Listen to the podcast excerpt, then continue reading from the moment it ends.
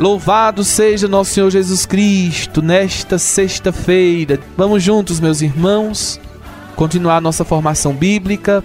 Anteontem falamos sobre Sagrada Tradição, ontem sobre Sagrada Escritura e hoje vamos aprender um pouco mais sobre o que significa o magistério da Igreja.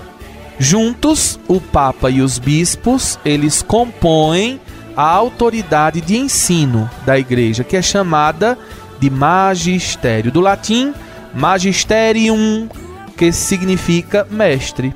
O magistério, guiado e protegido contra o erro pelo Espírito Santo, nos dá a certeza da doutrina.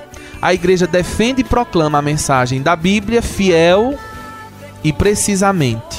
Trata-se de uma tarefa da igreja autorizada por Deus. É a igreja a quem nosso Senhor confiou os divinos oráculos, a sua revelação, a sua santa palavra, os seus ensinamentos.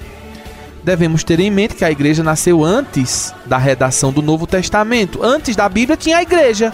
Já parou para pensar nisso? Antes da Bíblia existir, existia a igreja, Jesus Cristo, os apóstolos, a missão. É bom que a gente tome consciência disso. Os membros da igreja, inspirados por Deus, escreveram os livros que formam o Novo Testamento da mesma maneira como os escritores do Antigo Testamento.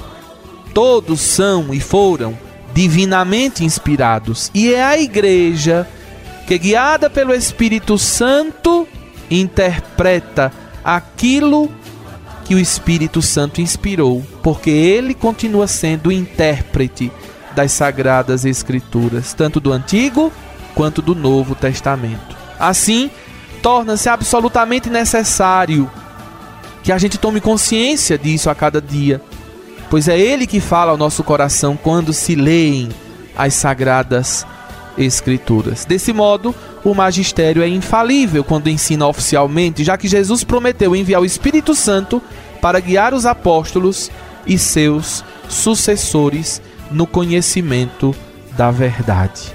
Que Deus nos dê a graça de crescer neste conhecimento a fim de colocar em prática tudo aquilo que a santa palavra de Deus nos ensina.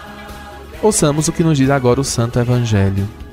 Segundo o Evangelho de Jesus Cristo, escrito por São Lucas, naquele tempo Jesus andava por cidades e povoados, pregando e ensinando a boa nova do reino de Deus. Os doze iam com ele e também algumas mulheres que haviam sido curadas de maus espíritos e doenças.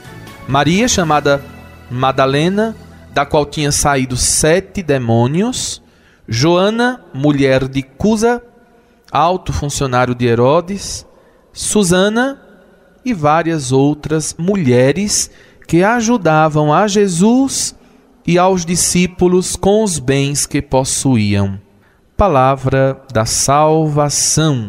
Estou aqui, Senhor, para devolver o que é teu. Meu pensar,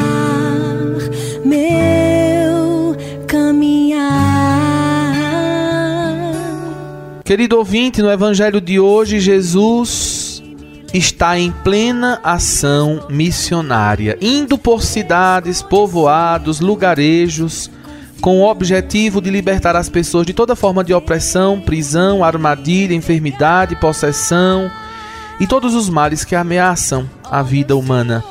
E ele não vai sozinho, leva consigo homens e mulheres, discípulos e discípulas Lucas traz um dado importante sobre o discipulado de nosso Senhor Jesus Cristo, que é a presença das mulheres no grupo dos seus discípulos. Elas também foram chamadas para seguir mais de perto os passos de nosso Senhor Jesus Cristo, contribuindo inclusive com seus bens para a realização da missão. Embora pouco se fale delas, elas tiveram e têm um papel importante na ação evangelizadora da igreja. Basta perceber que nos dias atuais são maioria em nossas paróquias. São catequistas, ministras da Eucaristia, evangelizadoras de mão cheia, mulheres dedicadas a serviço do reino, prontas para estender a mão a todas as necessidades que estão ao redor de nossas comunidades.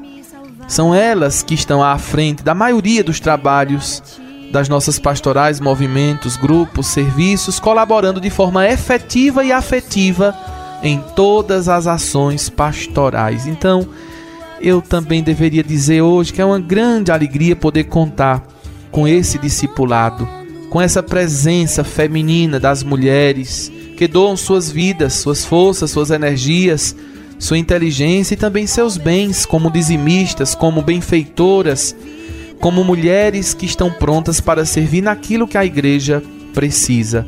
As mulheres discípulas de Jesus que vemos hoje no Evangelho são mulheres que foram de alguma maneira tocadas pelo amor de Deus, libertas de alguma situação de opressão ou marginalização. Dentre elas haviam mulheres de posses da sociedade da época, mulheres de alto poder aquisitivo, mulheres que também eram anônimas e que contribuíam com a missão da evangelização desde o início, como é o caso, por exemplo, de Maria Madalena, por exemplo, que era excluída, mal vista, da qual Jesus tinha expulsado sete demônios. Esse dado revela que ela era infinitamente marginalizada. Alguns dizem que era prostituta, como no caso dos discípulos, as discípulas recebem igualmente o chamado de Jesus e tiveram e ainda têm hoje a oportunidade de segui-lo mais de perto.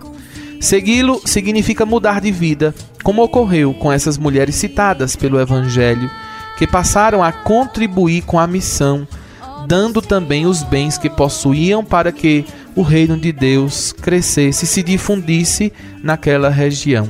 Elas, com seus bens, ajudavam os apóstolos que viviam exclusivamente para acompanhar Jesus em todos os lugares, colaborando assim importantemente para que a missão fosse fortalecida sempre mais.